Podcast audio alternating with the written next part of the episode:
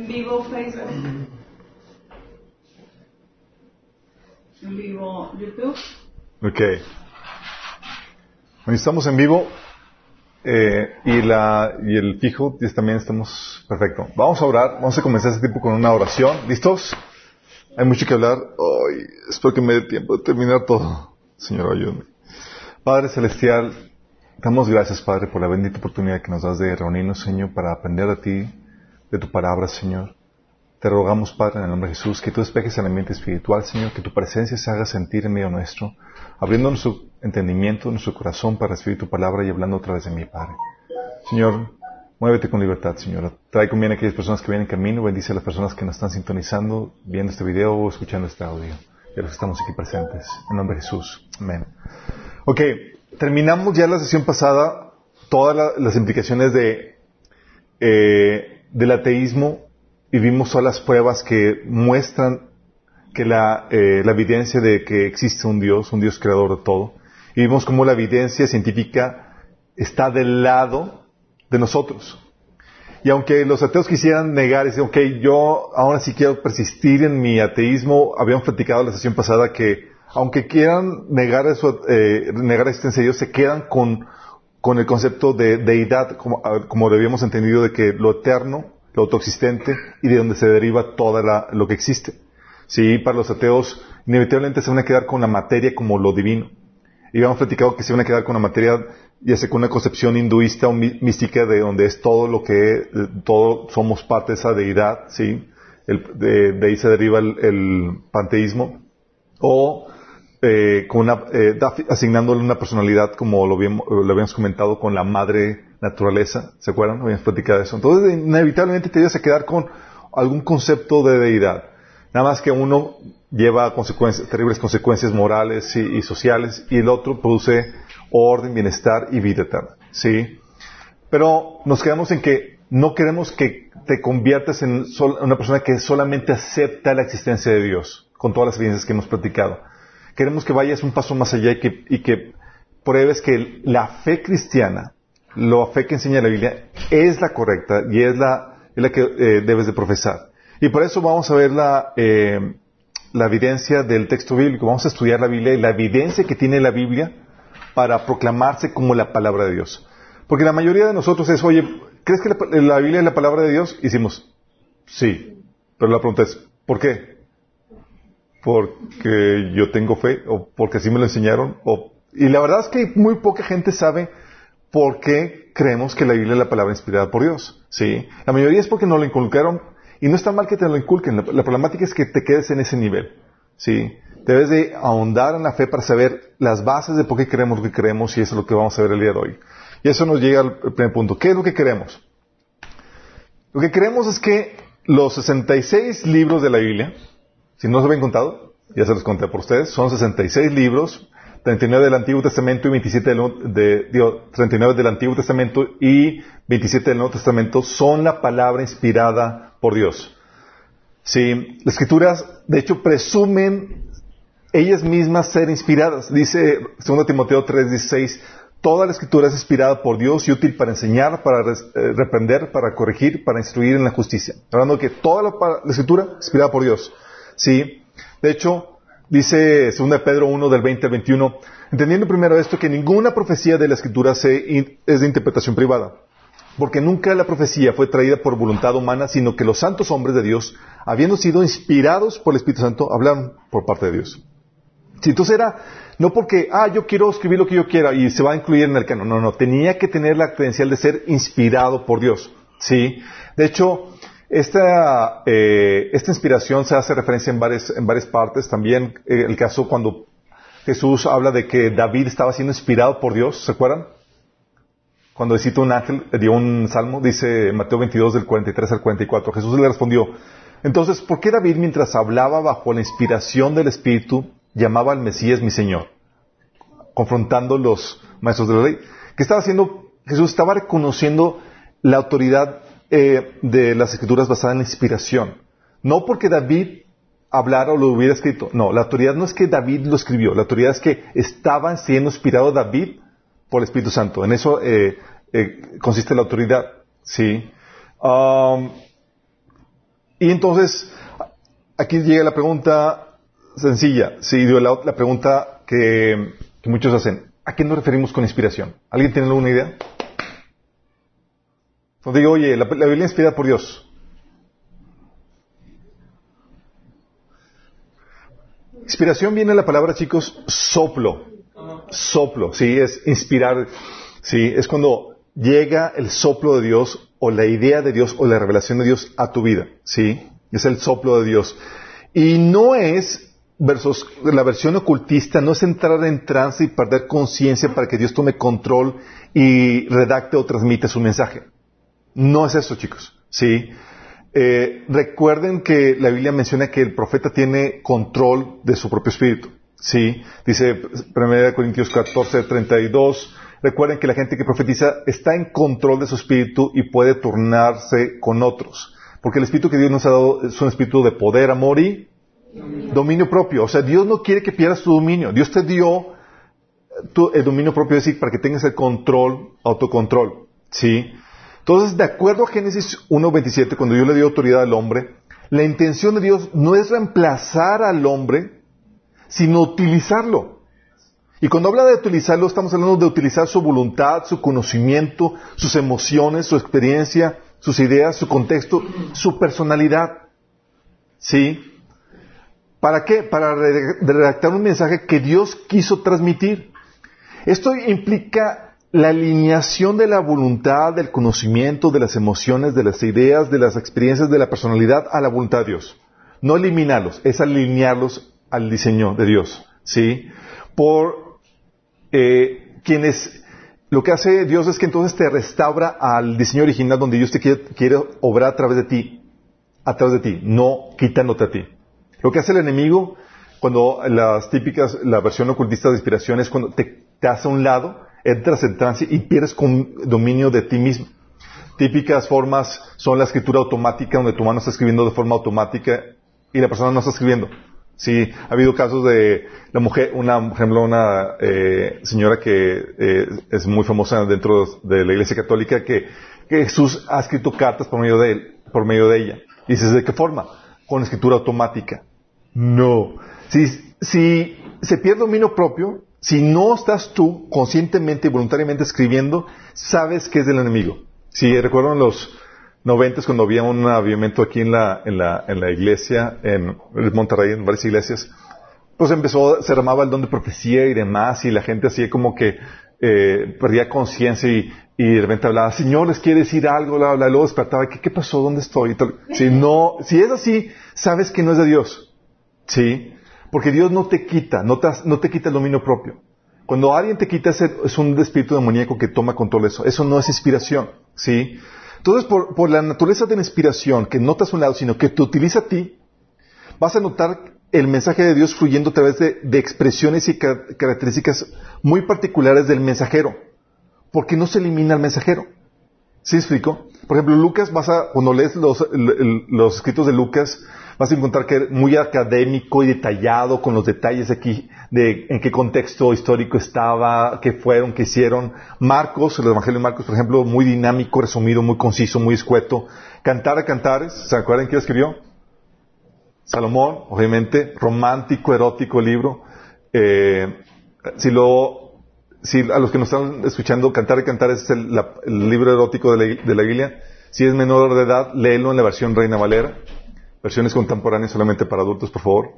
Eh, Salmos, por ejemplo, muy emocional, muy visceral. Tú ves el salmista des descreándose.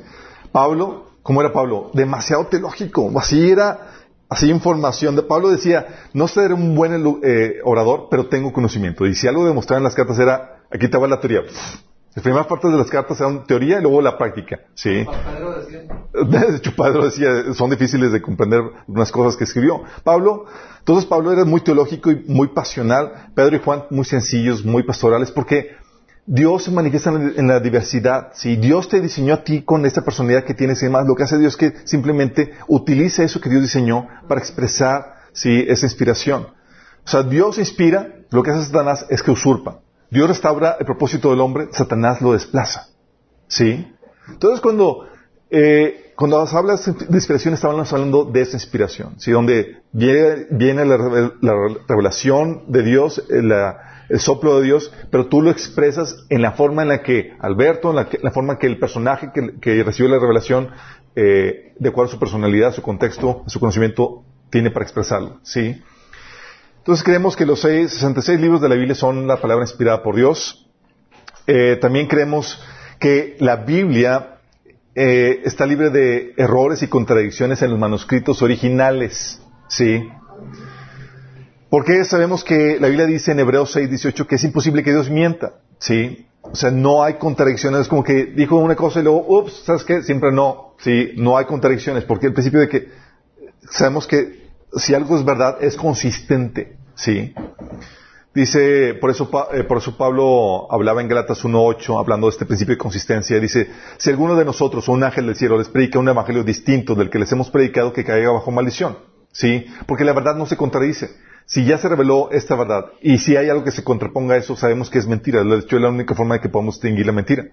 Entonces, ese principio de consistencia nos ayuda a saber que no hay contradicciones y no hay errores en los manuscritos originales, sino que contiene un relato fidedigno y verdadero de lo que realmente sucedió y lo que va a acontecer. ¿Sí? Es decir, está hablando de que, como es un relato fidedigno, estamos hablando de que, que es verdadero, eh, eh, es histórica, arqueológica, científica y proféticamente exacta. ¿Sí? Oye, si hay información histórica, por la naturaleza de la escritura, por lo que creemos, tiene que ser exacta, tiene que ser correcta. ¿Sí? Oye, si hay un descubrimiento arqueológico, tiene que concordar con, con- eh, el relato bíblico. ¿Sí? ¿Y qué crees? Eso lo vamos a ver más adelante. Descubrimiento tras descubrimiento arqueológico, eh, histórico y demás, la Biblia ha podido sobrepasar cualquier prueba histórica, arqueológica y demás. De hecho, los descubrimientos arqueológicos que, que se siguen haciendo, lo que hacen es que corroboran vez tras vez la veracidad del texto bíblico. Personas que se han, que quisieron, eh, historiadores que quisieron lanzarse a investigar el relato bíblico para demostrar su poca o, falsa historicidad, encontraron que era históricamente fiable y terminaron convirtiéndose. De hecho, vamos a hablar de eso más, más adelante en las siguientes sesiones. Sí. Entonces, creemos también que contiene el mensaje de Dios para la humanidad. Es decir, la forma en que el ser humano puede reconciliarse con Dios y ser libre del pecado y la muerte. Fíjate, son palabras mayores. Estamos diciendo que este libro contiene el mensaje de Dios para la humanidad. En pocas palabras, la forma en que el ser humano puede reconciliarse con Dios y ser libre del pecado y la muerte.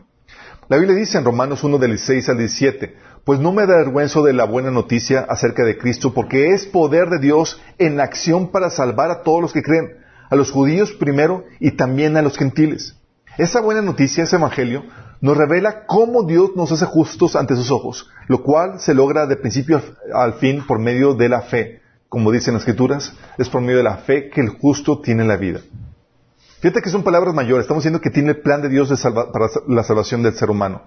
Y este libro demanda la obediencia de todo el mundo. O sea, no son palabras así como que, ah, léelo. es- no, es, este libro demanda tu obediencia, ¿sí? De hecho, lo que Pablo decía en Romanos 1.5 dice, por medio de él, de Jesucristo, y en honor a su nombre, recibimos el don apostólico para persuadir a todas las naciones que obedezcan la fe. ¿Dónde viene redactada o enseñada esta fe? En las escrituras, ¿sí? Como, eh, lo enseñaban los apóstoles. De hecho, por eso Pablo predicaba en, en Hechos 17:30, dice, en la antigüedad Dios pasó por alto la ignorancia de la gente acerca de estas cosas, pero ahora Él manda que todo el mundo, en todas partes, se arrepiente de sus pecados y vuelva a Él. Fíjate de, lo fuerte, lo universal que es este libro. Está diciendo, este libro te impone un orden moral, te impone una obediencia a todo el mundo y va a, ser ju- juzgado de acuerdo a este libro, ¿sí? O sea, no es cualquier cosa de lo que creemos en este libro, ¿sí? ¿Por qué? Porque la puso como la fuente de autoridad que regula la fe y la vida en general de todo ser humano. ¿Cómo que regula la, la, la, la fe? Gálatas 1 del 8 al 9, fíjate lo que te dice. Dice que, pero aun si alguno de nosotros, ¿quiénes son nosotros? Los apóstoles, los apóstoles. Si a uno de nosotros, que son los apóstoles, o un ángel del cielo, les predica un evangelio distinto del que les hemos predicado, que caiga bajo maldición, diciendo que la autoridad no está basada, ah, es que lo dijo tal apóstol. No, no, no, no. Tiene que ir de acuerdo a esta revelación. No está basado en el título, no está basado en la persona. ¿Sí? Es decir, la escritura está por encima de la posición y del hombre. Y regula todo dogma y todo eh, norma de fe. ¿Sí? Y lo vuelve a repetir. Dice, como ya lo hemos dicho, ahora lo repito. Si alguien les anda predicando un evangelio distinto del que recibieron, que caiga bajo maldición. Vóyteles. Y fíjate que lo está diciendo, le está diciendo Pablo. Está diciendo, oigan, yo me puedo desviar. ¿Sí? Pero la revelación ya está dada. Y en esa se deben de, basar, no en el hombre. ¿Sí? Y la Biblia enseña que la revelación contenida no es de interpretación privada, sino que está abierta a todos. No es como que, ah, solo un grupo selecto de eruditos y gente religiosa puede interpretar la Biblia. No. De hecho, como dice 2 Pedro 1 del 2021, dice, entendiendo esto, que ninguna profecía de la Escritura es de interpretación privada. ¿Por qué? Porque fue dada para quien, ¿quién fue, para quién fue dirigida la, la palabra? Para, la, para, el pueblo en general. De hecho, Pablo decía en 1 Corintios 1 del 26 al 28, no, era una palabra muy de, elogio, pero dice, hermanos, consideren su propio llamamiento. No muchos de ustedes son sabios. ¿Sabía quién les llegó el Evangelio? Dice, no según criterios humanos. Ni muchos, eh, ni son muchos poderosos, ni muchos de noble cuna. Pero Dios escogió lo insensato del mundo para avergonzar a los sabios, escogió lo débil del mundo para avergonzar a los poderosos. Está hablando de ustedes, chicos, de nosotros. Sí, dices, ah, pues, sí. Era gente del vulgo, chicos, era gente del pueblo. Y esas, esas personas eran a, quienes eran dirigidas esas cartas. Por eso no puede ser interpretación privada. Debe ser, tiene la capacidad de, que, de, de ser entendida aún por un niño. Por eso decía eh, Pablo en 2 de Timoteo 3.16 que aún desde pequeño conoce las escrituras, las cuales te pueden ser sabio. Los pequeños pueden saber entender las escrituras. ¿sí? Entonces, esto es lo que creemos. Pero la pregunta de esos mil es, ok, pero ¿cómo se formó la Biblia? Ah, ¿cómo se formó la Biblia? Sí. ¿Qué editorial la sacó que se convirtió en el principal éxito de venta? ¿Sí saben que es el 100 año tras año es el bestseller de ventas? Pero ya como es año tras año ya, ya no, ni lo anuncian. ¿Sí? No, no es el Corán.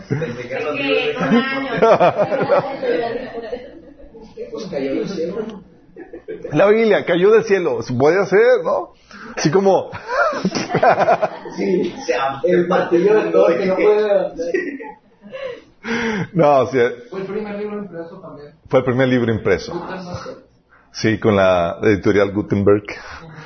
Uh, ok, ¿cómo fue, se formó la Biblia? Hay muchos tabús y mitos alrededor de esto, chicos. ¿Alguien vio el código da Vinci? Sí. No. Está buena. Está buena, sí. Muy herética. ¿Herética? ¿Muy qué? Sí, es herética. Sí, es herética. Cada vez que digo esa palabra. No de. Sí, no, no es, no es erotismo. Llena de, heretía, de herejías. Sí.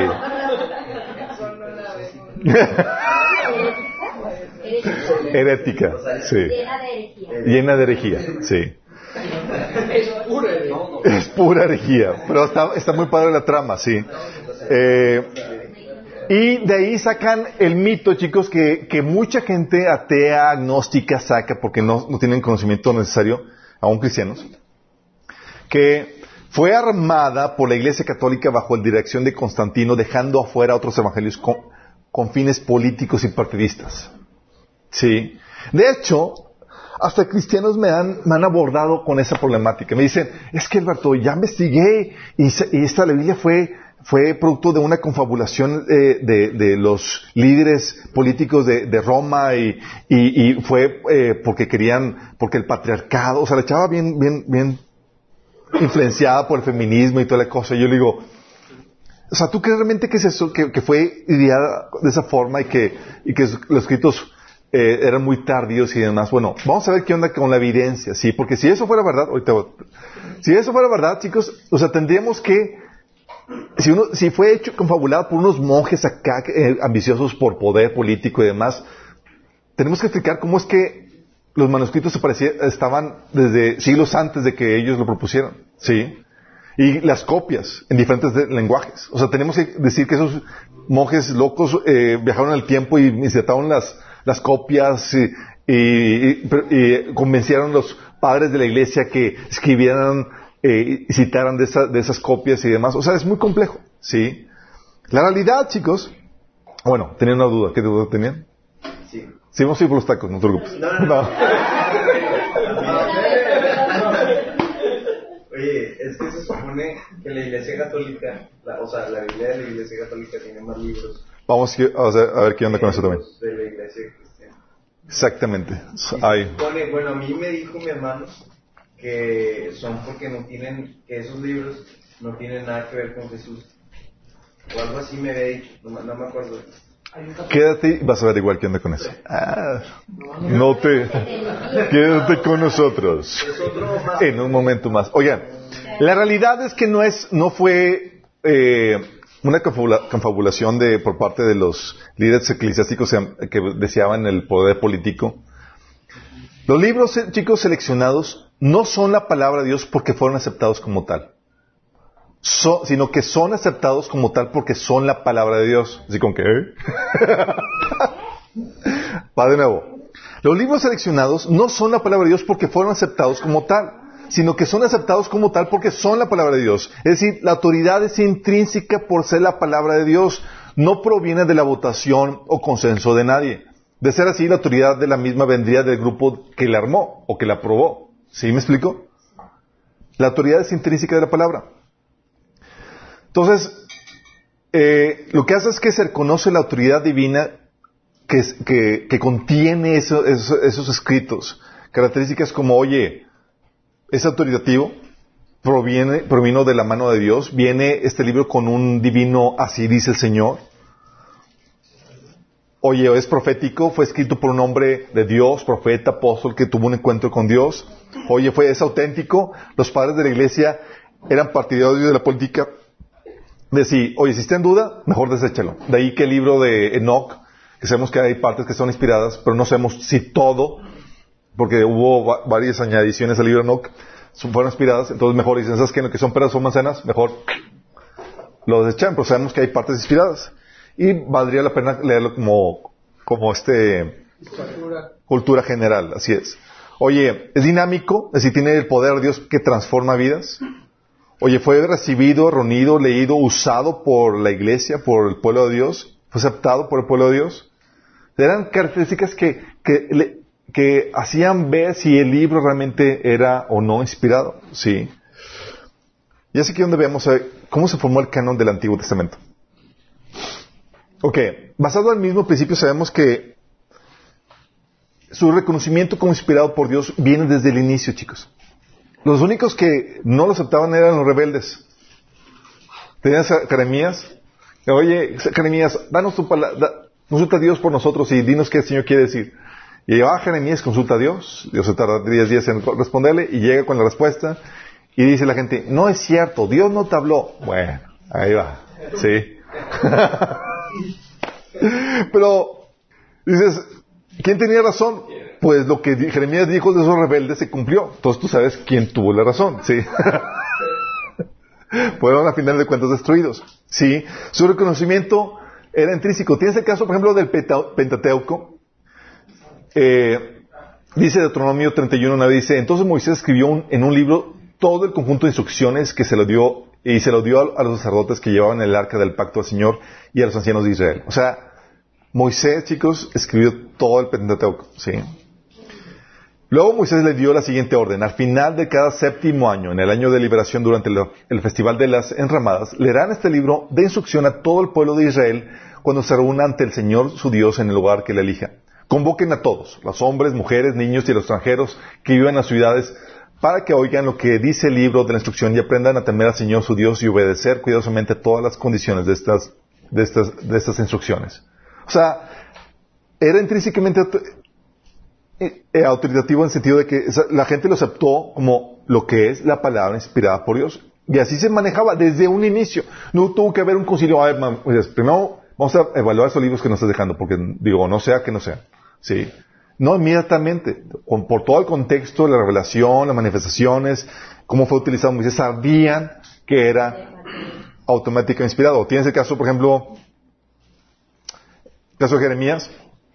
Jeremías también escribió su libro, chicos, y lo escribió varias veces, chicos, ¿se acuerdan? El primero fue un fracaso comercial. ¿Cómo lo quemaron? lo quemaron. Oh. Se, lo quemaron, el primer libro no fue muy aceptado por el público y la audiencia, pero el segundo es el que llegó a nuestros días, chicos. Dice Jeremías 32, así dice el Señor, el Dios de Israel, escribe en un libro todas las palabras que te he dicho. Dice el Señor, Jeremías, todas, todas, órale. Fue quemado el libro. Otra vez, Jeremías 36, 6 dice, toma un rollo y escribe en él todas las palabras que desde los tiempos de Cosías, desde que comencé a hablarte hasta ahora, te he dicho acerca de Israel, de Judá y de las otras naciones. Órale, sí. Y en el segundo libro hasta le añadió todavía más. Sí. Y Jeremías vivió la deportación de Babilonia. ¿Se acuerdan quién fue deportado en Babilonia? Daniel, fue deportado, era un chamaquillo, un adolescente cuando fue deportado a Babilonia. Bueno, a Daniel le llegó una copia del libro de Jeremías. Sí. Entonces Daniel dirigió un concilio para probar la canonicidad de este libro. Obvio, ¿no? Se sabía que era inspirado. Dice Daniel 9 del 1 al 2. Sabía porque eh, testimonio testimonios, las palabras que habían dicho se habían cumplido, sí, habían dicho, habían hablado en nombre del Señor, o sea, tenía todas las características que lo aprobaban como inspirado por Dios. Daniel 9 de 1 al 2 dice, el estaba Daniel haciendo su devocional, chicos, fíjate cuán importante. Se corría el primer año del reino de Darío, hijo de Azuero, un medo que llegó a ser rey de los babilonios, cuando yo, Daniel, logré entender ese pasaje de las escrituras donde el Señor le comunicó al profeta Jeremías que la desolación de Jerusalén duraría 70 años. Estás leyendo y dices, venía ahí que el juicio iba a durar 70 años. Dice, hace las cuentas y dice, hoy se cumple, hoy se cumple. Imagínate la emoción. Y fue cuando empieza a orar acerca de que Dios tra- trajera al fin de la, del- de la cautividad de Babilonia.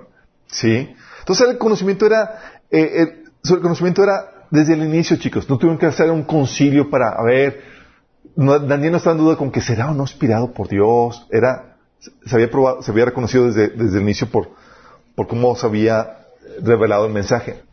También, pero se estima que fue armado ya el canon desde los tiempos de Esdras. ¿Se acuerdan quién fue Esdras? Fue durante la época de la reconstrucción del templo, cuando ya se volvieron los, los judíos de vuelta a, a Jerusalén. Y entre las personas que están reconstruyendo el templo llegó un eh, escriba, un maestro de la ley. Dice, fíjate lo que dice Esdras 7 del 6 al 10. O sea, era un top, chicos. Si, si alguien sabía de la Biblia, era Esdras. Dice, era un maestro muy versado en la ley que el Señor, Dios de Israel, le había dado a Moisés. Gozaba de la simpatía del rey, o sea, tenía palancas. Y el Señor, su Dios, estaba con él. Esdras había dedicado por completo a estudiar la ley del Señor, a poner en práctica y enseñar sus preceptos y normas a los israelitas. O sea, era tiempo completo a indagar, a escudriñar las escrituras y enseñarlas. Y se dice que fue el primero que armó el Pentateuco, el que armó todos los profetas y todos los... Fue contemporáneo de Moisés. No, no fue contemporáneo de Moisés. No, fue contemporáneo de Nehemías. Si tienen frío, chicos, ahí está el, el control para que le puedan apagar. Ahí lo regulan, chicos. Ok, se dice que fue, fue armado desde los tiempos de Esdras, pero definitivamente fue armado ya definitivamente con la traducción de la Septuaginta. Septuaginta. ¿Alguien sabe qué es la Septuaginta, chicos? No. Es la Biblia en griego. la traducción del Antiguo Testamento al griego. Traducción, gente, está hablando de que ya tuvo que haber estado armado, listo, eh, el Antiguo Testamento para traducirse al griego. De hecho, el último profeta del que la Biblia menciona es el profeta Malaquías, quien fue, su libro fue escrito entre el 450 y el 430 antes de Cristo.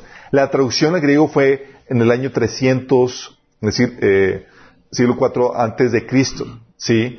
Eh, y fue la, Biblia- griega, bueno, fue traducido el Pentateuco, digo, el, la- eh, todo el, el, el Torah, el Antiguo Testamento y otros escritos judíos. Pero el libro, la traducción al griego era lo que utilizaban Jesús y los apóstoles. Y dices, oye, ¿qué, qué leían?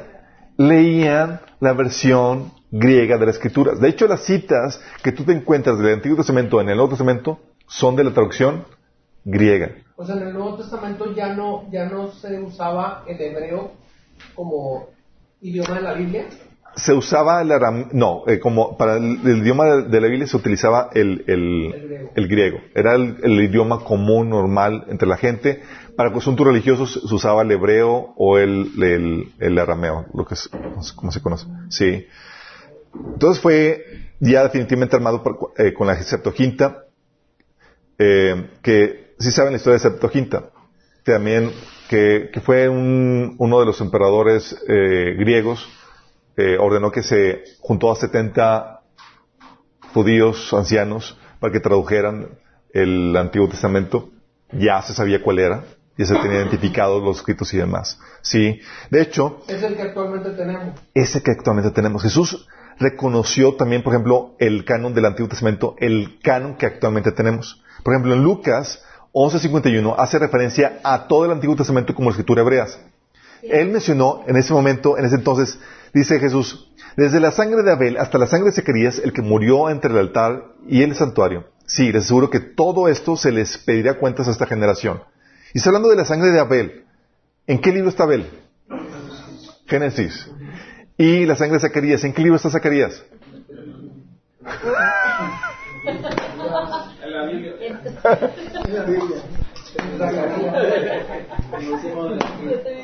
El último de la historia.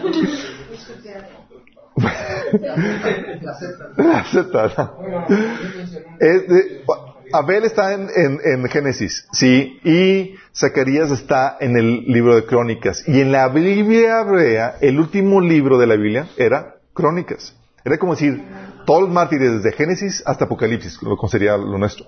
Pero aquí está hablando desde Génesis hasta Crónicas. Neta. Neta del planeta. O sea, la- el último libro de la Biblia en la, la- en la formación hebrea, en la, en la versión, no están, no, la acomodación de libros en la versión hebrea están diferente.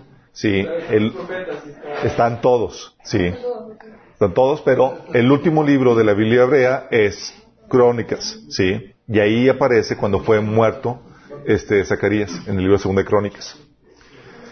Entonces, con eso Jesús está diciendo a todos los mártires desde Génesis hasta Apocalipsis, por decir, o sea, hasta el último libro de la Biblia. En Lucas 11:51. Con esto Jesús estaba excluyendo los libros apócrifos que ya existían en los tiempos de Jesús, chicos. Fueron escritos después de Segunda Crónicas, durante el periodo de los 400 años de silencio. Sí. Los libros apócrifos fueron escritos entre el 300 y 30 antes de Cristo. Y también Jesús Que son históricos, pero no son canónicos. son históricos, pero no canónicos, como el libro de Macabeos, el libro de Edith, el libro de otros más, sí. Pero también había libros eh, escritos por religiosos rabinos, sí, el- maestros rabinos, o es lo mismo, rabinos que eran muy respetados y que escribían comentarios de la Biblia, y los- es lo que se conoce como el Talmud, ¿sí lo has escuchado de él? Era el Torah, que era la Biblia, y el Talmud, que era el comentario. Entonces, que tú querías estar bien formado, tenías, comprabas la Biblia con el comentario bíblico. Oye, pero entonces, primera de crónicas, primera y segunda de En la. Biblia hebrea están juntas. Sí, es que es un solo libro. Y, pero aquí, por ejemplo, nosotros tenemos un montón de libros después.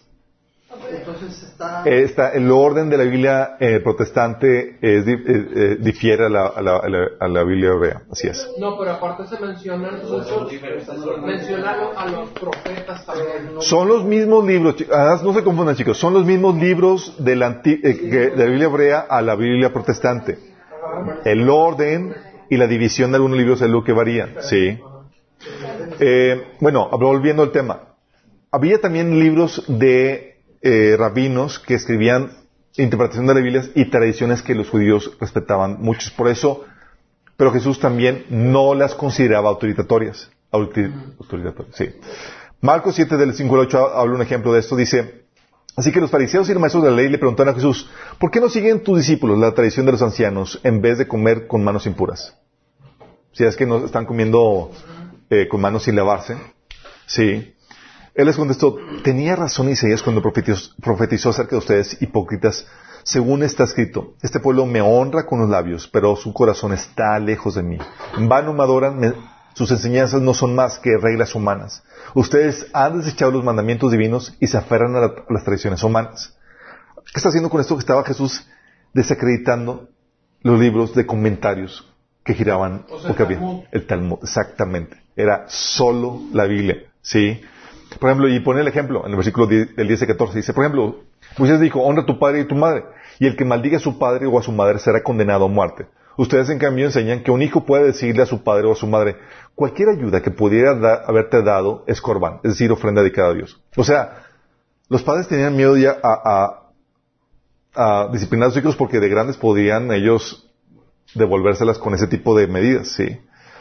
En ese caso, el hijo ya no está obligado a hacer nada por su padre ni, ni por su madre. Así que por la tradición que se transmiten entre ustedes, anulan la palabra de Dios y hacen muchas cosas parecidas. Y esto lo vemos en otros pasajes, por ejemplo, en el pasaje de Mateo 5 del 43 al 44 que dice, ustedes han dicho que se dijo, ama a tu prójimo y odia a tu enemigo. ¿Eso viene en la Biblia? No, la Biblia dice, ama a tu prójimo en el Antiguo Testamento. Pero no dice, odia a tu enemigo. Pero parte de la tradición de los ancianos y de- bueno, de- se derivó eso. Pero Jesús estaba corrigiendo. Pero yo les digo, amen a sus enemigos y oren por los que, los que persiguen. ¿Sí?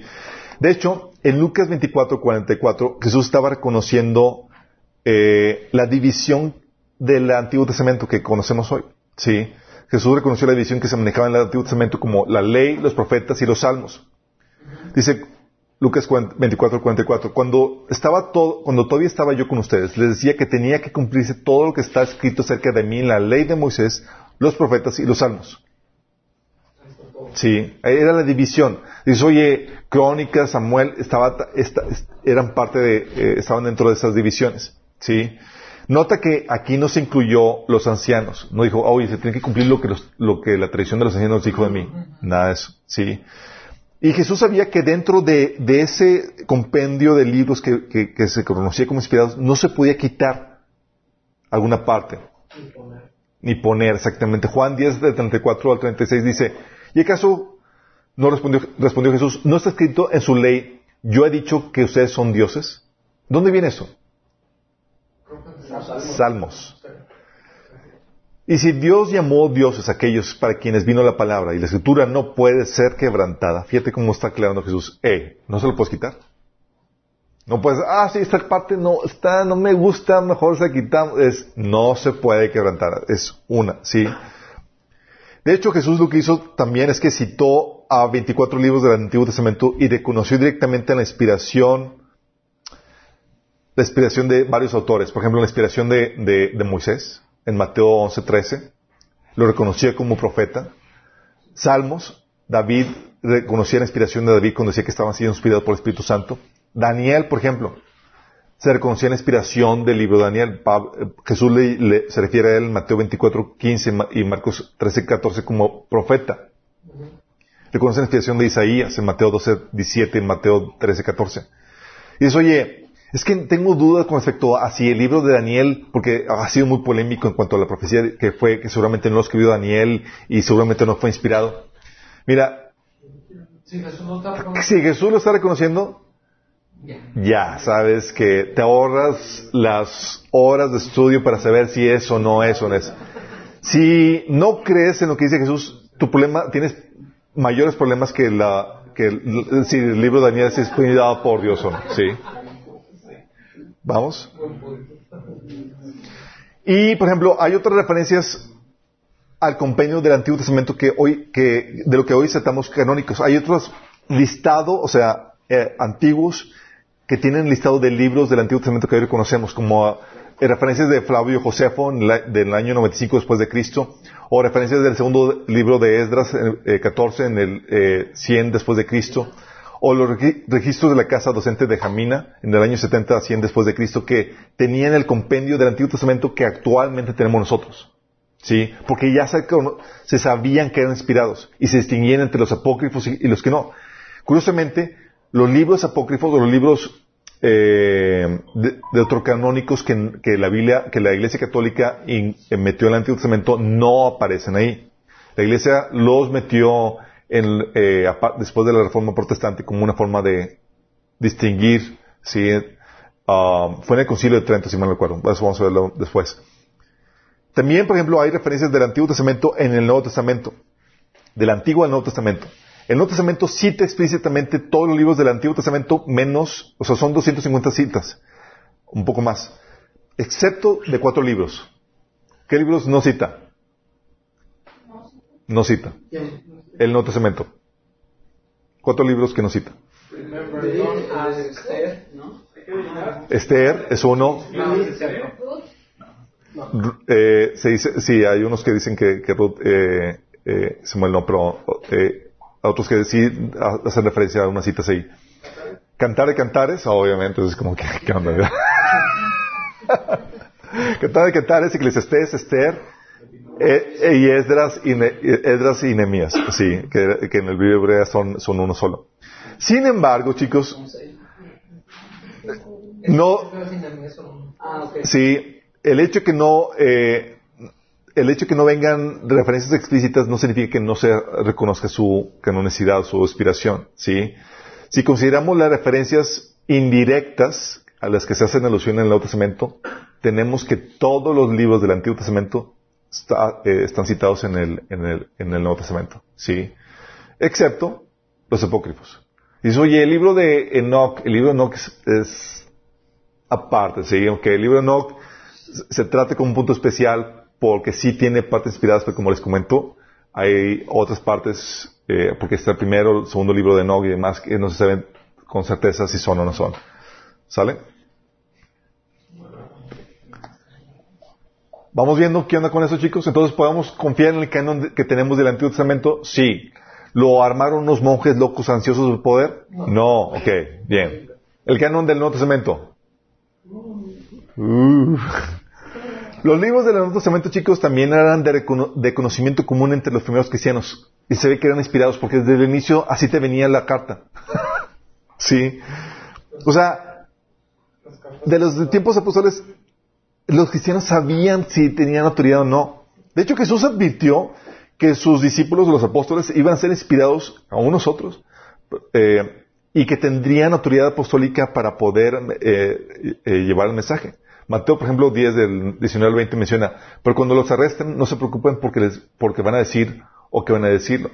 En este momento se les dará lo que, se les dará lo que han de decir, porque no sean ustedes lo que hablen, sino que el Espíritu de su Padre hablará por medio de ustedes, hablando de que, profetizando la inspiración que vendría, ¿sí? Los apóstoles reconocían, por ejemplo, en su prédica, en sus cartas, que lo que estaban haciendo o transmitiendo era la palabra de Dios. No como que, a ver, chicos, ustedes analicen a ver si Dios, eh, óralo para ver si eso no. Era, esto es, y, y fíjate lo que dice. Segunda Tesalonicenses 2.13.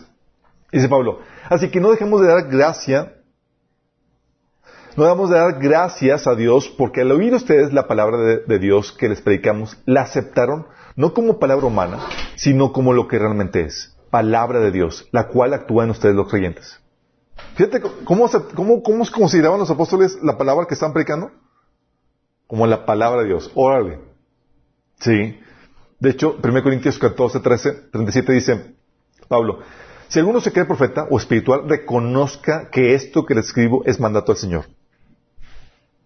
No, pues con esas formas, qué concilio ni qué nada. Aquí la carta te está diciendo, hey, esto es la palabra, ¿sí?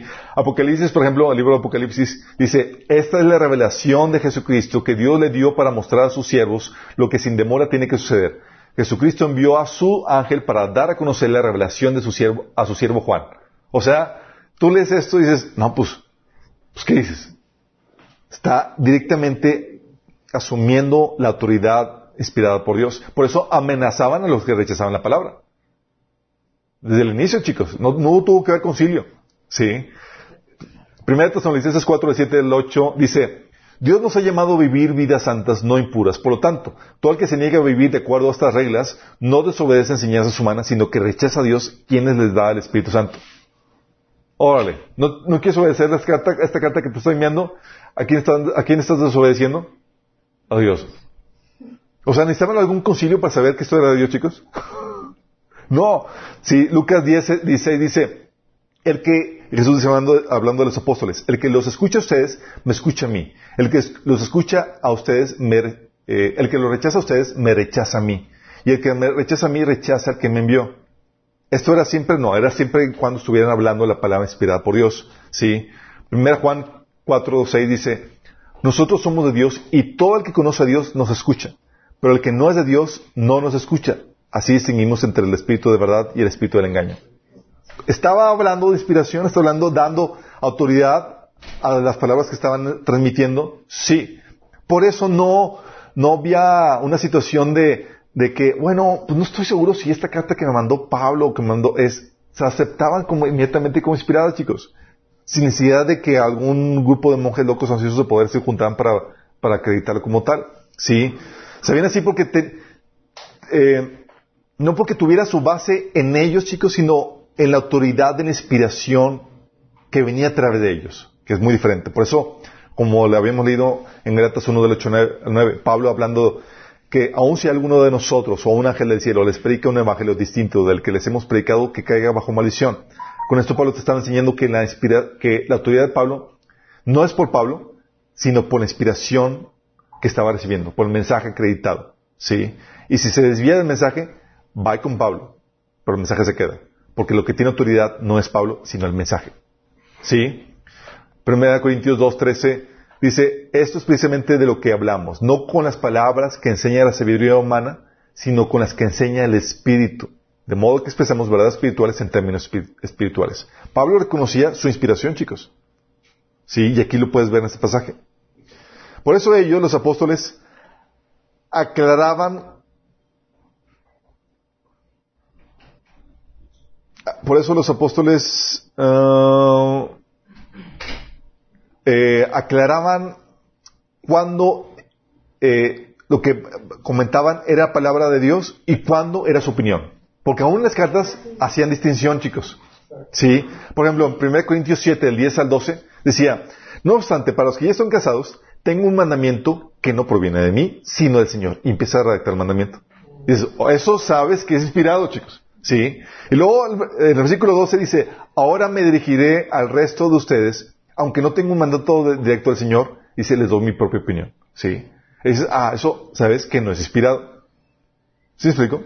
Eso lo tomas como una mera opinión, lo ves o no lo ves. Y esa, gracias a Dios que aclaró eso porque ahí estaba proponiendo que todos fuéramos, eh, eh, que tomáramos el celibato. ¿Sí? Y todos decimos gracias a Dios por que distinguió entre lo que es inspirado y lo que no es inspirado. ¿Sale? Aleluya. Sí. Y tal enseñanza, chicos, por eso podemos distinguir, por eso Pablo podía también, eh, Pedro reconocía la inspiración de Pablo. Se le hacía complicadas las cartas de Pablo. pues lo reconocía como inspirado. Decía Pedro en 2 Pedro 3 del 15 al 16, Tengan presente que la paciencia de nuestro Señor significa salvación, tal como lo escribió también nuestro querido hermano Pablo con la sabiduría que Dios le dio. En todas sus cartas se refiere a estos mismos temas. ¿Te imaginas qué oso? O sea, que Pedro es que ayer leía tus cartas y tú lo echaste de cabeza en Galatas.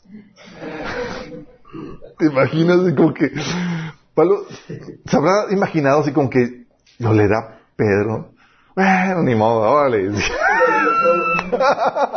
se convirtió en un bestseller, así como que, oye, pásame la carta donde Pablo habla de Pedro. Ah, imagínate. Hasta Jesús sabía que iban a, o sea, iba a estar escrito toda su vida porque cuando lo de la mujer que lava sus cabellos.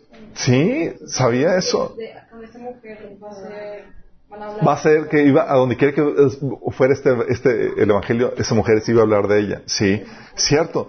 Pero, bueno, dice, en toda su carta se refiere a estos mismos temas. En ella hay algunos puntos difíciles de entender, que los ignorantes e inconstantes transversan, como lo hacen también con las demás escrituras para su propia perdición. Fíjate cómo estaba equiparando las cartas de Pablo con el resto de las escrituras, reconociendo así la autoridad.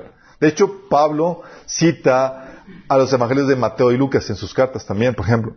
¿Sí? ¿Qué hace? Eh, ese es el canon. Entonces, oye, se reconocían automáticamente conspiradas, ¿cierto? Bueno, los padres de la iglesia, chicos. Ignacio, que vivió del 50 al 115 después de Cristo, menciona la escritura del Nuevo Testamento. Sí. Ignacio, uno de los padres de la iglesia. Irineo, del 180 después de Cristo, cita 24 de los 27 libros. Sí. Antes de cualquier concilio, chicos. Sí. Clemente de Alejandría cita 24 libros del Nuevo Testamento. ¿Cuántos libros son? 24. 27, 27. Ah, ah, es que pensé que los, los de memoria son Sí, sí. Este- Policarpio, del 115 después de Cristo, y Justino Martín hacen referencia a todo al Nuevo Testamento. Sí. Anastasio de Alejandría, del 367, nos da la lista más antigua de la- del Nuevo Testamento. Sí. La lista más antigua. Pero los primeros padres ya citaban de ella. ¿Por qué la citaban? Porque la reconocían como, como, como eh, inspirados. No tenían que esperarse que hubiera tal concilio. Sí. ¿Y ninguno de ellos citaba los apócrifos? Ninguno de ellos. No. Por eso, en los concilios de la iglesia, chicos, primer concilio, con el dínodo de Hipona, sí, reconoce la canosidad establecida previamente en los 27 libros. Y este reconocimiento en este concilio, ¿saben qué significa concilio? Reunión. Es la palabra dominguera para junta o reunión. ¿Sale? Nada más que acá más. Vamos a tener nuestros concilios, chicos, sí. Más acá.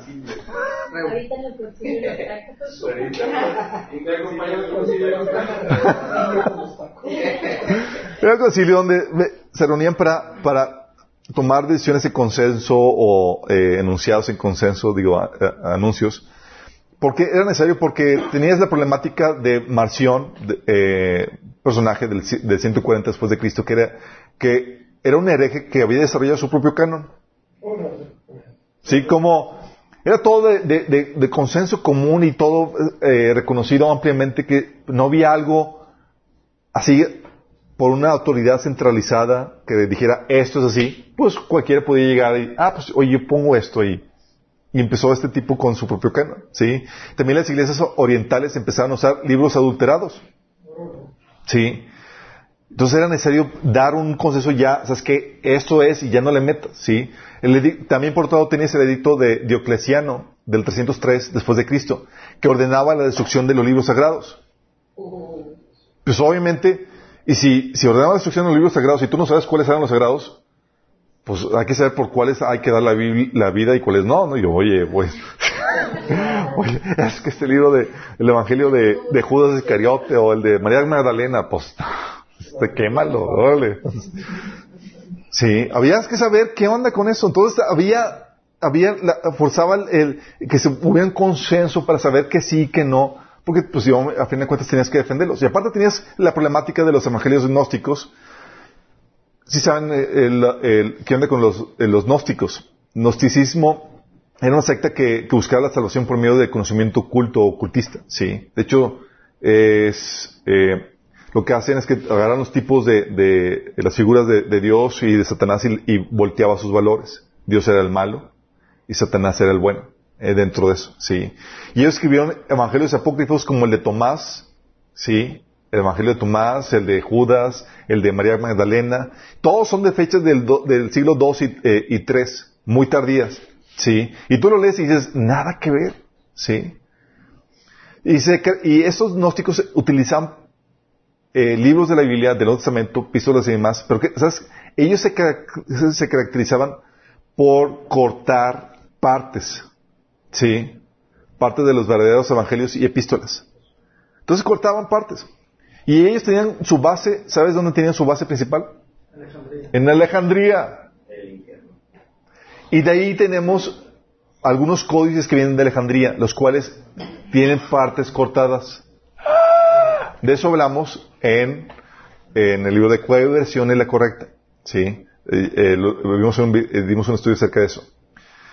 Y dice, oye, bueno, ¿y por qué, por qué hasta el concilio de, de, de Hipona en el 393 se reconoció y se ya oficialmente? Mira, no podía ser armado antes por varias razones. Primera, porque, oye, tienes la complejidad de guardar todos los escritos. No eran libros, chicos. Eran rollos y pergaminos y eran, eran una cosota. Es como que, ah, pues voy a llevar la Biblia a la iglesia. ¿Cómo la llevas? Era,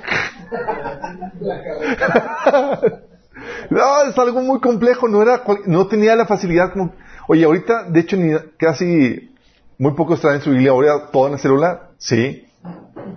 Y aparte tiene la problemática de que, de que el cristianismo era, fue legal hasta el 313 después de Cristo. O sea, piensa en eso, era, fue ilegal el cristianismo. No era como que, ah, pues voy a la iglesia todos aquí con sus pergaminos para, o sea, no, se reunían en catacumbas, chicos. Si no podían dar un anuncio público de que, chicos, vamos a anunciar a todos, viento, a norte, sur, este, oeste, cuáles son las, la, la, la, la, versión correcta de la Biblia. No, tenían que estar todo bajo, bajo el agua, ¿sí?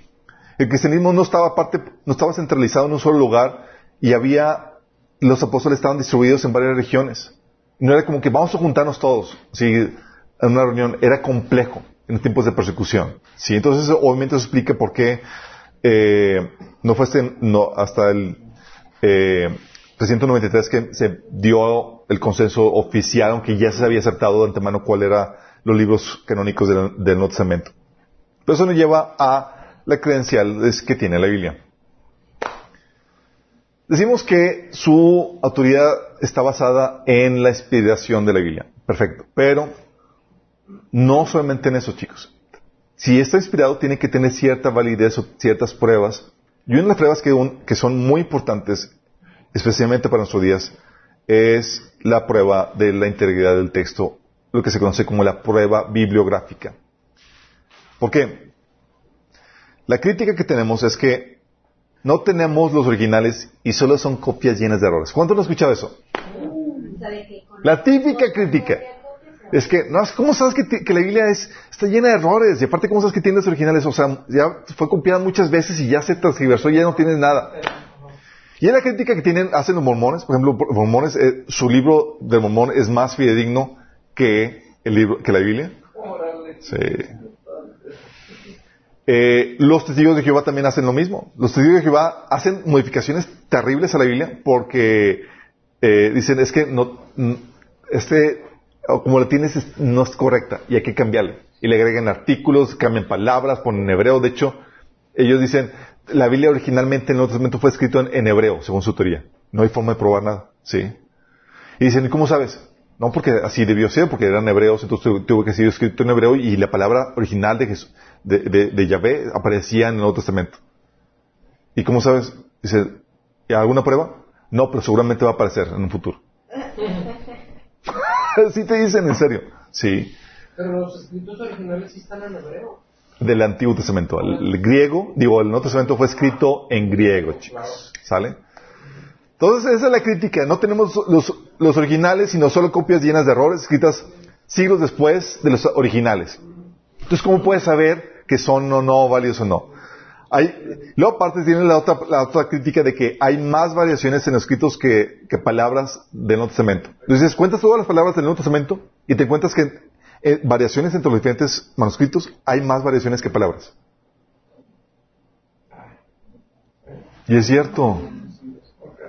O sea, entre todas las copias que hay, hay diferentes variaciones entre copias y copias. Bueno, si cuentas solo el número de variaciones, hay muchas más variaciones que palabras en el, en el Nuevo Testamento. Eso es real. Pero son acá, levesonas, acá, digo. Detalles, chicos, no se, no se fijen en eso. No, ahorita vamos a ver qué onda con eso. Sí. vamos, por favor, ya, chicos, tranquilo. Ya, tranquilo. Ya veo a algunos rasgándose las vestiduras. Tranquilos, chicos, tranquilos. Ok, primero que debes entender, ante la crítica de que no tenemos los originales sino copias llenas de errores, lo primero que debes entender es que de ninguna literatura antigua tenemos los escritos originales. De ninguna. ¿Sí? La pregunta no es si tienes originales o no, sino qué tan confiables son las copias que tenemos. Por ejemplo, ¿cuántas copias tenemos? Hay que checar eso. ¿Cuál es el intervalo entre los originales y las copias que tenemos? Entonces, una son número de copias. Intervalo entre el original y la copia que tenemos. Y qué tan fiables y consistentes son las copias. Fíjate el estándar de escritos antiguos. Josefo, que escribió las guerras judías. ¿Cuántas copias crees, que tenemos? No todas. Cinco. Mil. Dos. Varias. Tenemos nueve copias. Nueve copias. Escrit- ¿Intervalo entre el original y la copia? Entre mil y mil doscientos años. Entre mil y mil doscientos años. Este es el estándar, chicos. Escritos antiguos. Sí. Y sin embargo, ¿ves algún crítico diciendo, no lo escribió Josefo? No. No, ok. Heródoto. ¿Se acuerdan de Heródoto? Herodoto. Ah, sí, Herodoto, con acento en la O. Sí, el otro era su hermano. Herodoto, que escribió libro, eh, unos libros de historia. Ok, ¿cuántas copias tenemos? Ocho. Entre el original y las copias, 1300 años.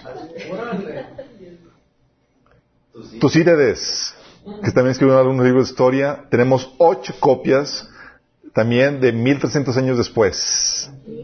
Sí. Aristóteles, famoso Aristóteles. Dos copias, yo digo. Tenemos cinco copias, Aristóteles. Cinco copias. Cinco copias. Periodo. ¿Cuánto dan? Dos mil años. ¿Dos mil años? Mil cuatrocientos años. Pero no tiene el original, ¿o sí? No tenemos, o sea, de ningún escrito antiguo tenemos original, ¿sí? Pero esas nueve copias son de que de, de antiguos. Son, esas cinco copias son de 1400 años después del original. Oh, rayos. ¿Cómo sabes? Hay diferentes métodos de datación, eh, hay especialistas en eso, sí es. Escritos de, de César que habla de las guerras de Galias, hay entre 9 y 10 copias, bueno, le ponen ahí 10 copias, y las copias son de mil años después del original, sí. Tácito, que escribió los anales del Imperio Romano, tenemos dos copias. Dos copias que son entre 700 y a 1000 años después del original, y resulta que las tenemos incompletas. De los 142 volúmenes tenemos 35. Platón, famoso Platón, con la te- tetralogías, tetralogías, tenemos siete copias de 1200 años después del original. Sófocles, 100 copias, es el máximo que tenemos, 100 copias de 1400 años después.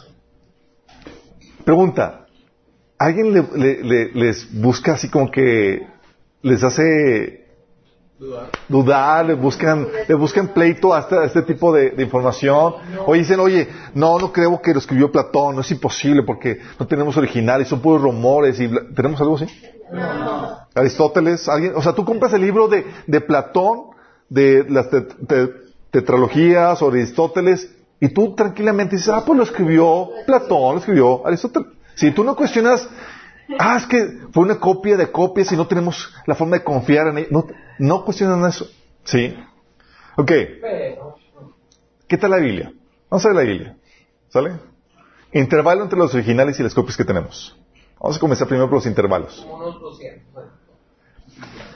Tenemos el papiros, que son escritos manuscritos antiguos con, eh, con eh, partes o completo- partes completas o fragmentos del, del, eh, del Nuevo Testamento. Tenemos el manuscrito de John Rylands, que está datado del año 130 después de Cristo.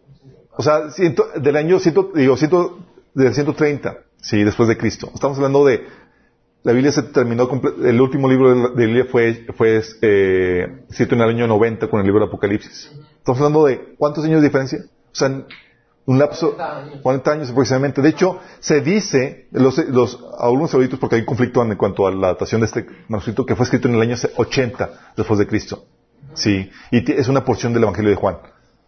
¿Te imaginas? Estamos hablando de qué cuántos años de diferencia hay inmediatamente, sí. O sea, tienen una copia del original. De- fragmento del Evangelio de Juan que está datado eh, del año 130 después de Cristo, aunque muchos dicen que es del año 80 después de Cristo, Fragmento del Evangelio, o sea, el original. del original. O sea, tú ves el fragmento y dices, oh my goodness. Sí. Oye, pero la copia, Dios, una copia, obviamente, pero es una copia del original. Estamos hablando, sí, pero estamos hablando de uno, un muy corto tiempo, chicos. Son 1400 años, como igual que Aristóteles o... O sea, el hecho de que fuera copia significa que ya fue el tiempo de antes del original. Exactamente, sí. Ok, la versión siríaca y latina, sí, traducciones de los cuatro evangelios. Tenemos la traducción siríaca y latina del año 140, 150 después de Cristo. Ya traducción, chicos. Oh. ¿Siriaca es de los sirios o por qué siriaca? Preguntas al final.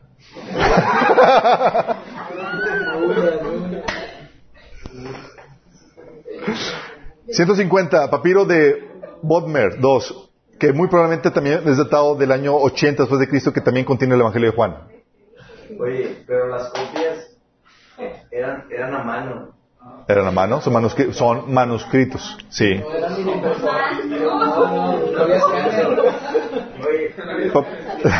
No había escáner. Pero por eso se tardaron buen. Ni a máquina. Ni a máquina Sí, pero nada más imagínate, chicos. Es que acuérdate que en las reuniones de iglesia se leían las cartas de Pablo. ¿Y sabes qué hacían? Sácate de papel y la pluma, órale. Y copia lo que podías, fragmentos o partes y se copiaban. Exact- Era- eran de difusión masiva, chicos. Sí. Por eso del Nuevo Testamento tenemos, ahorita vamos a ver cuántas copias tenemos. Sí. Ok, papiro, Sí había mucho celo en copiarlo así tal cual. Había celo por guardarlo, pero más celo por memorizarlo, porque si te encontraban con algo de la Biblia o del Nuevo Testamento, cartas de Pablo, y eras, Ya. ya, Oh. Papiro de Chester de, de Beatty, este es del 155 después de Cristo, que también es muy probable del año 80 después de Cristo. Estamos hablando de unos cuantos años, o sea, todavía estaba vivo Juan, en el año 90 después de Cristo, imagínate. Sí. En. Papiro, así es. El código, el código sinaítico está datado del 350 después de Cristo y tiene casi todo el Nuevo Testamento. Código Vaticano tiene casi toda la Biblia, 320 eh, al ci- 350 después de Cristo. Son los cientos, miles de años como los otros escritos antiguos. ¿Estás consciente? ¿Estás hablando de que Juan está, murió en los eh, 90 después de, de- Cristo? Escribió el, sí, por Apocalipsis. Estás hablando de unos 200 años después. Códice, códice eh, de Alejandrino, sí, que tiene casi toda la Biblia, 400 años después de Cristo. Códice, códice efraímico, porciones del Nuevo Testamento, 400 años después de Cristo. Códice de Besa, que contiene los hechos, los evangelios y los hechos, 450. Washingtoniano. Código washingtoniano. Sí, los cuatro evangelios, 450 o al 550 después de Cristo. Sí. Me faltó el código Baeza, que es de 450. Am, el código Carloman, Carloman, Claromontano, que contiene las epístolas paulinas, 500 después de Cristo. Tienes del Antiguo Testamento, eso es del Antiguo, del Nuevo Testamento. Del Antiguo Testamento, la Septuaginta. Tienes toda la traducción 300 años antes de Cristo. Y el Antiguo Testamento fue terminado unos, en el 400 antes de Cristo. Estamos hablando de 100 años de diferencia de, de haberse terminado la Biblia. Sí.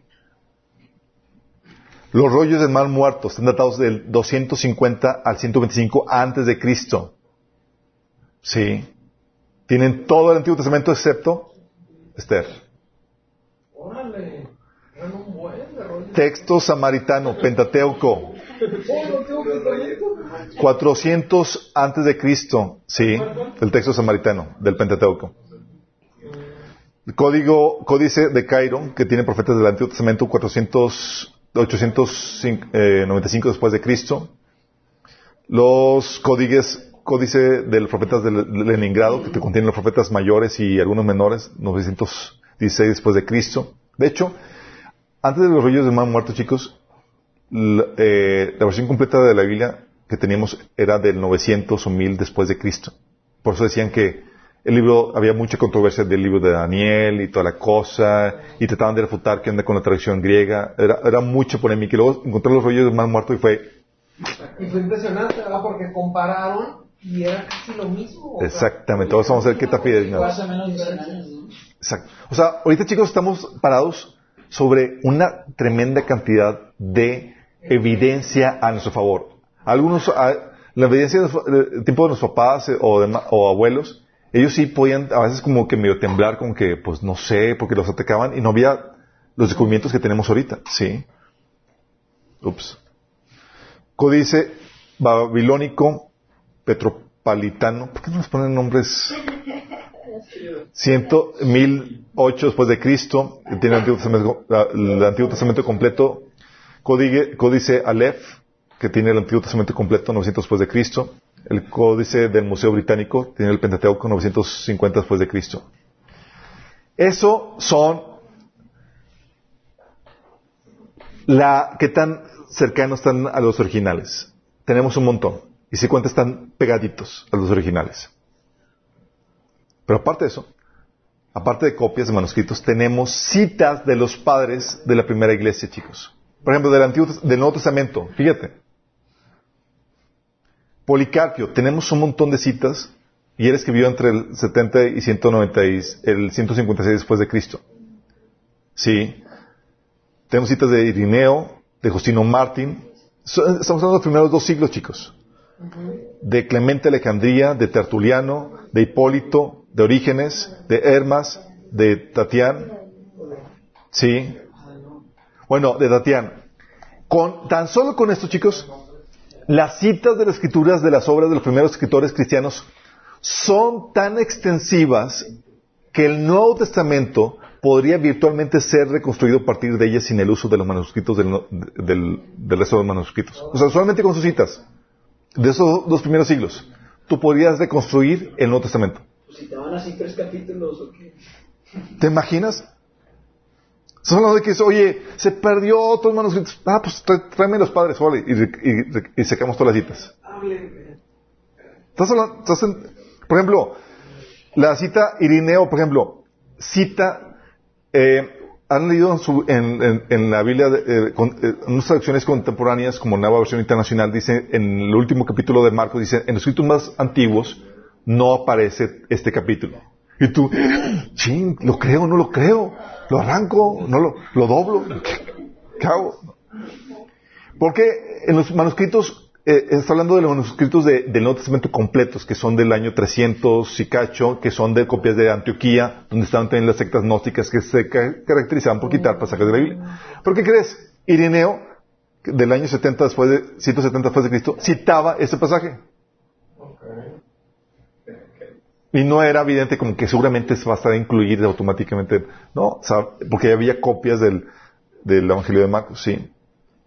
Del Antiguo Testamento tenemos citas de, de, de eh, del Antiguo Testamento en los Targúmenes de Onkelos, del año 60 antes de Cristo, los Targúmenes de Jonathan ben Uziel, que cita li- libros, libros históricos y profetas, el Mishnah, después de Cristo, 200 después de Cristo, las Gemara- Gemaras, el Mishra y la Exapla. Son citas del Antiguo Testamento que datan entre 60, 30 antes de Cristo, 200 después de Cristo. Son citas muy tempranas, sí. Eh, 100 después de Cristo, eh, digo antes de Cristo al 300 después de Cristo. Estamos hablando de que corrobora de que sí, las dataciones de los manuscritos antiguos que tenemos son válidos porque estaban siendo citados por otros personajes, otros escritos igual de antiguos. ¿Sí? Entonces te imaginas, dices, oye, por eso les dicen, oye, es que seguramente fue escrito, fue, fue, fue armada la Biblia inventada en el año 300. Entonces, ¿cómo insertas todas las citas en los primeros, en los padres de los primeros dos siglos? ¿Cómo insertas? Pues eso, es que, por eso las, las teorías, las teorías conspiratorias de que fue armado por un monje, un grupo de monjes locos que misionaban poder y que se reunieron en el año 300 y le inventaron y inventaron cómo viajan en el tiempo dos siglos antes para insertar todas las citas en esos, en esos, eh, eh, eh, en los padres antiguos, en los, primeros padres.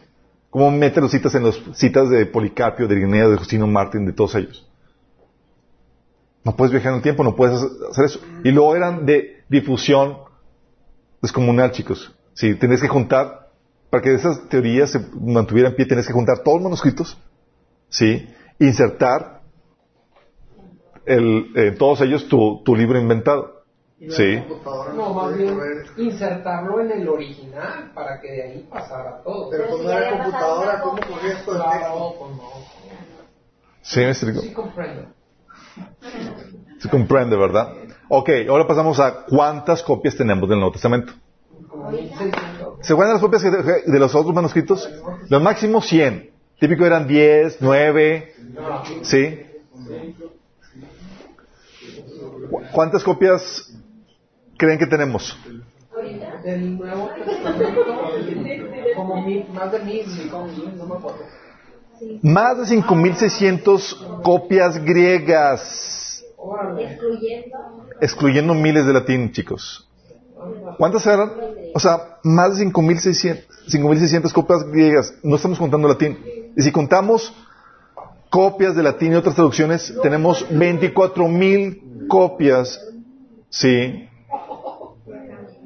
Y este número ha aumentado con los últimos descubrimientos de más manuscritos, chicos. O sea, no estamos hablando de 10, no estamos hablando de 9. ¿De cuánto estamos hablando? De cuánto- 24.000 si, si consideras traducciones. Si consideras nada más griegas, 5.600. Y esas son Y está todas chido. hasta 160 son. Hasta las son- ahorita. O sea, si te quedas con las griegas, está chido. La pregunta aquí clave es, ¿qué tan fiables son las copias? Más o menos del, ¿qué es? 1% algo así de... por uno. 200%. Eh, ya lo leí. Infinito. Ok, del, anti- del Nuevo Testamento, chicos, descubrimientos, por ejemplo, de, de más manuscritos escondidos en un compartimento de la Torre de San Jorge en Sinaí en el 1975, confirman que la transmisión del Nuevo Testamento se ha llevado a cabo en relativa pureza. Y ahorita vamos a entrar en más detalle. El doctor Daniel Wallace, líder de, en la crítica textual de la Biblia, quien ha estudiado los manuscritos originales en visitas al Vaticano, Cambridge, Monte Sinaí, Estambul, Florencia, Berlín, Dresden, Münster, Cologne, Patmos y Jerusalén, donde están todos los manuscritos, afirma categóricamente que los recientes descubrimientos han ayudado a revelar la confianza sobrecogedora del Nuevo Testamento. Sí. El Nuevo Testamento se ha preservado con mayor, en mayor cantidad y mucho más, y con mucho más cuidado que cualquier otro documento antiguo. Sí. Y ahora, ¿qué tal del, del Antiguo Testamento? El Antiguo Testamento, chicos, no hay ningún otro texto antiguo que ha tenido tantas reglas para asegurar la precisión del copiado. Es enfermo lo que hacían estos chicos. Es en serio. Dices, se la bañaban. O sea, ellos tienen reglas para el material de las copias. Tienen que ser animales limpios, tienen que ser tratados de esta forma, bla, bla, bla. Tenían, tenían reglas en el tratado de dicho material. Tenían, contaban, tenían el número, contado el número de columnas medidas. La longitud de las columnas. Cómo debe ser preparada cada copia. Cómo debe ser la tinta. Nada debía ser escrito en memoria. El espacio, medían el espacio que debía haber entre cada letra. El espacio que debía haber entre cada sección. El espacio que debía haber entre cada libro. Cómo debía terminar el Pentateuco. El Pentateuco. ¿Con qué vestimenta debería escribirse? No andas como que, ah, sí, todo chamagoso. No, no, no, no, no, te me bañas y te me vistes bien. ¿Cómo debía, de- eh, cómo, cómo debías de prepararte, cómo de, chiste, no, y así menos. O sea, escriba no es. o sea, O sea, ese sería un típico ángel. ¿Qué? cómo, o sea, es, cómo debía prepararse físicamente la persona para escribir. Cómo la, la regla para cómo escribir el nombre de Dios, incluso había reglas para no distraerse. O sea, si te, si tú estabas escribiendo el Torah y, y llegaba el rey y te hablaba, mientras que tú estás escribiendo, tú no debías de levantar la vista hasta terminar de escribir lo que estabas escribiendo. Sí. Después te- Ellos con... Ellos contaban el número de, para asegurarse que estuviera bien, contaban el número de versículos, palabras, letras de cada libro que deberían de concordar, chicos. Sí. Calculaban la, la palabra media y la letra media de cada libro. Si concordaba, estábamos hablando de una buena copia. Eran tan buenas las copias que la, que la nueva copia era más fidedigna que la, pas- que la pasada por la erosión del material y demás. ¿Y hacían con las copias anteriores? Las quemaban. De, de tan estricta el estándar de calidad en la copia nueva. Así de fuerte. Era básicamente en pieles, ¿no? Escribían. Sobre pieles. Sobre pieles el- El Antiguo Testamento. del Antiguo Testamento. La pregunta, ¿qué tan fiables son las copias que tenemos? Bueno, aquí es donde entra, donde la marrana torció la... ¿Qué? ¿Cómo va? La- torció la, la cola. El, el marrano es un mundo. Es un proverbio mundano. Dice, ok, esa es la problemática, chicas. Hay entre 300.000 y 400.000 variantes en los manuscritos del Nuevo Testamento. ¿Y sabes cuántas palabras hay? En el Nuevo Testamento hay 138.000 palabras. ¿Cómo? Ok, ya tengo miedo. O sea, entre los diferentes manuscritos y copias que tenemos hay 300, hay entre 300.000 y 400.000 variantes del Nuevo Testamento. Formas de decir las cosas. Di- así, diferencias, discrepancias. Pero entonces tema con los nenes así para copiar. En el Nuevo Testamento, Nuevo Testamento. Antiguo. Sí. Estamos en el Nuevo.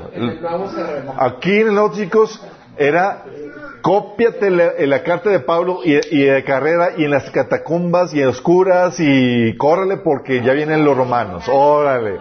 Y olvídate de, era bajo otras condiciones, chicos, y era, ¿quién sabe escribir? Pues ahí más o menos yo, órale, vente, órale. Entonces, era faltas de ortografía. Acuérdate que no eran, eran gentes de- del vulgo, chicos, era así más o menos, ¿sí?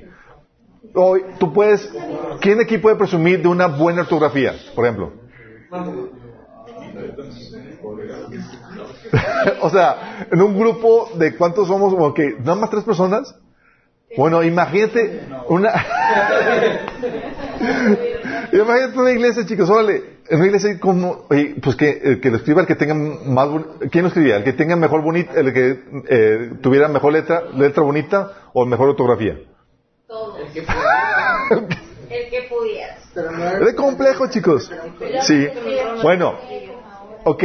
Primero tienes que entender esto. La cantidad de variantes que tenemos obedece a la cantidad de copias de manuscritos que tenemos. Por un lado es como que, ok, son muchas variantes, pero es por la cantidad de manuscritos que tenemos. Ningún otro libro antiguo tiene tantas copias. 24.000. Sí.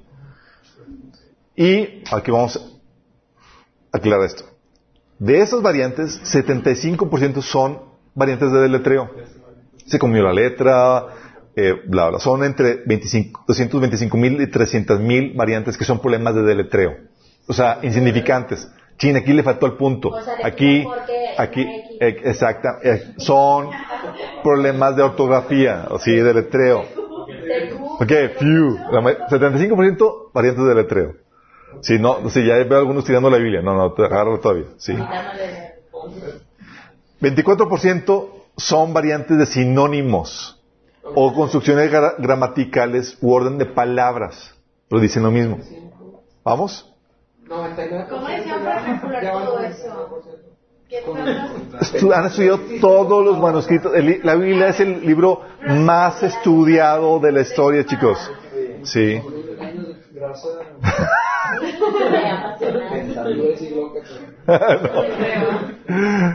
Entonces, ¿cuánto, ¿qué porcentaje llevamos aquí? 99. ¿Dónde? 99. 99. Bueno, el 1%, solo el 1% son variantes que afectan el significado, que son 400. De entre las miles de copias. 400. wow. Sí. Y a menudo, chicos, es muy leve o la omisión o añadido de pocas palabras, lo que es suficiente para hacerles objeto de curiosidad o de interés. Mientras que unos pocos casos excepcionales, entre ellos podrían considerarse relativamente importantes. Pero con nuestras ayudas críticas, que son muy abundantes, podemos determinar cuál es el texto verdadero con muy buen grado de confianza. Y en todos los escritos antiguos exist- existen pasajes en los cuales el texto no se puede eh, precisar con, con seguridad. Y lo mismo es eh, en cierto grado con la interpretación. Pero de esas 400 variantes, chicos, ¿sabes qué? Solo 50 afectan el significado. Solo 50, chicos. 50. 50. O sea, de los... O sea, y luego, sí, que afectan el significado, de- o sea, que, que dicen algo diferente, sí. Solo 50. 50. Ya, 50. Así es, 50. Y ninguna variante de estas, de esas 50, afecta a algún artículo de fe o precepto que de, debe- de lo que debe ser, que no esté abundantemente respaldado en otros pasajes de los cuales no tengamos ninguna duda. O por el tenor completo de la enseñanza escritural. No importa cuál variante escojas. Porque acuérdense que la Biblia fue escrita a prueba de ataque. Es decir, no vas a encontrarte una, una- un capítulo, o cuál es el capítulo de la Biblia, o libro de la Biblia que habla de la salvación. No, no hay. Es, está disperso a lo largo y ancho de la Biblia. Si tú le arrancas una hoja, vas a poder llegar a la misma conclusión porque está disperso el mensaje a lo largo de, de todo el ban- bando de, ancha. ¿Sí? Exactamente. Porque dice, oye, es que Marcos tengo dudas de si, si lo creo o no. Y, mira, puedes quitar a Marcos como que ya está reiterado en otros pasajes de Lucas que habla lo mismo y te transmiten lo mismo. ¿Sí?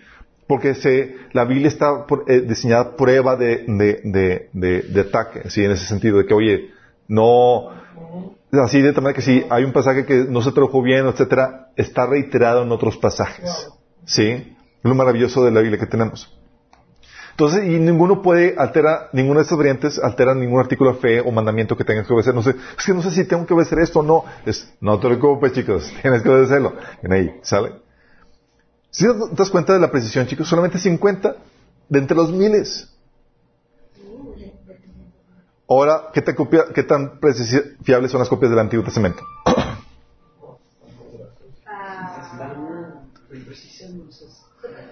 Mira, del Antiguo Testamento, la precisión de las copias actuales están avaladas por los rollos del Mar Muerto y la Septuaginta y los demás textos antiguos, que quitan de fuera duda cualquier cosa de que es que está, está muy alterada y no puedes confiar en ella. No, no, no. Por ejemplo, de las 166 palabras de Isaías 53, ejemplo, de las 166 palabras, eh, solo, eh, solo hay 17 letras cuestionadas. Letras, no palabras.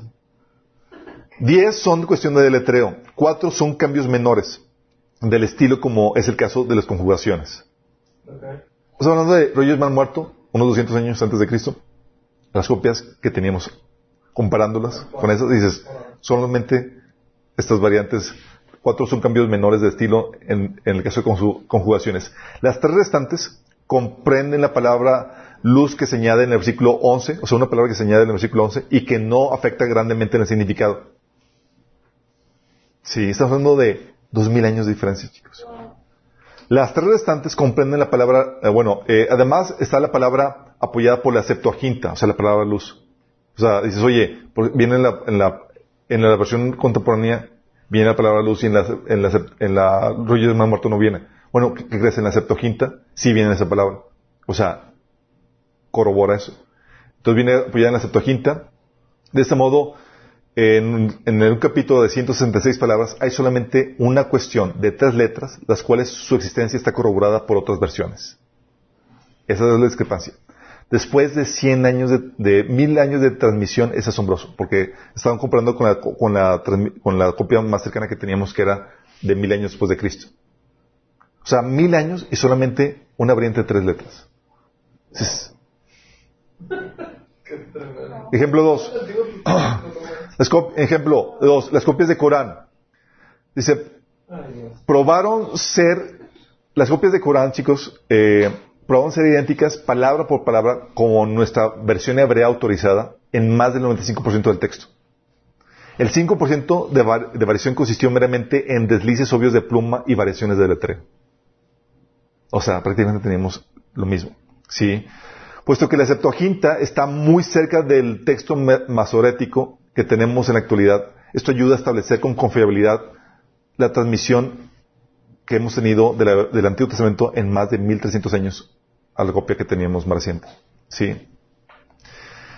Por ejemplo, otros textos antiguos. La Iliada tiene 5.600 líneas versus 20.000 del Nuevo Testamento y están en duda 764 líneas, un 5%. Sí. El Mahabharat de la India tiene 250.000 líneas y 26.000 líneas son corrupciones textuales, es decir, un 10%. La nuestra, chicos, nuestra Biblia, comparada con otros textos antiguos, no tiene comparación, chicos. Sí, las copias que tenemos son datadas lo más cercanas a las originales. Gozan de mayor número de copias de manuscritos que cualquier otro texto antiguo. Las copias tienen el, menor número de variantes significativas. Las 50 variantes significativas no alteran ningún mandamiento o dogma de fe y, y son corroboradas por otros pasajes. Con el proceso de comparación y cruce de textos, el 99% del Nuevo Testamento original se puede reconstruir con exactitud que va más allá de cualquier duda. Del Antiguo Testamento con la, con la Septuaginta y los rollos de Mar Muerto probablemente probamos que las copias que tenemos son una copia fidedigna de los originales. Matemáticamente, podemos decir que en general el texto bíblico es puro un 98.33%. Es decir, puedes confiar en la integridad del texto que tienes hoy en día. Si estás entendiendo, dice, no hay ningún otro libro antiguo que tenga tal peso bibliográfico. Y alguien te dice, es que está lleno de errores. No sabes, eres un ignorante. Sí, no has estudiado. Dice, primero, dices que la típica pregunta que te hacen eso, primero dices, te dices, está lleno de errores y contradicciones. ¿Ya lo leíste? La mayoría de gente va a decir, no. ¿Cuántos libros? Sí, sí, los cristianos. Pero puedes gozarte en la, el peso de, evidencia que Dios ha puesto a nuestro favor, porque sabía que en esto, en esto estriba nuestra vida eterna, chicos. El Señor te está pidiendo que des tu vida por el mensaje de este libro. Y si te está pidiendo eso, tenía que darnos una, una base, un peso que, tú, que fuera lo suficientemente fuerte como para que fuera creíble. Por eso las personas que se han metido a estudiar esto terminan convencidas cuando estamos buscándolo genuinamente. Sí. Tú puedes leer la Biblia, puedes saber, oye, dices, oye, es que hay diferentes, diferentes versiones. Vimos ese tema, eh, está publicado en el, en el, en hay Minas Discipulado, vimos qué versión es la correcta y vimos cómo tratar con ese tipo de cuestiones. Pero la, la ventaja que tiene es que, como les comento, la Biblia está hecha a prueba de errores. Si hay un pasaje capcioso aquí, hay otros pasajes que lo corroboran, o lo aclaran. Sí, porque la Biblia está hecha a prueba de ataque o a prueba de errores. ¿Oramos? Amado Padre Celestial, te damos tantas gracias, Señor, por la bendita palabra que tú nos has dado, Señor. Tiene tanto peso, Señor, histórico, tanto peso arqueológico, Señor, tanta evidencia bibliográfica, Padre. Y gracias a las personas que tú has levantado para estudiar estos temas, Señor, que nos traen esta información a nuestros días, Señor, y nos ayudan a, rebatir, Señor, y a defender la fe que tú nos has dado, Señor. Gracias porque entre más se investiga, Señor, y entre más descubrimientos se hacen, Señor, más sólida nuestra fe se vuelve, Señor. Pues cada descubrimiento corrobora la fe que tú nos has transmitido, Señor. Ayúdanos a nosotros también transmitirla, Señor. Que podamos convencer y fortalecer la fe del que está dudando, Señor.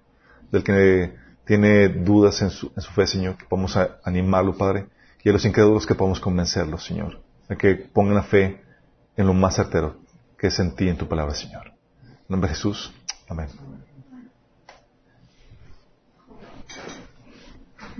Solo una cosa.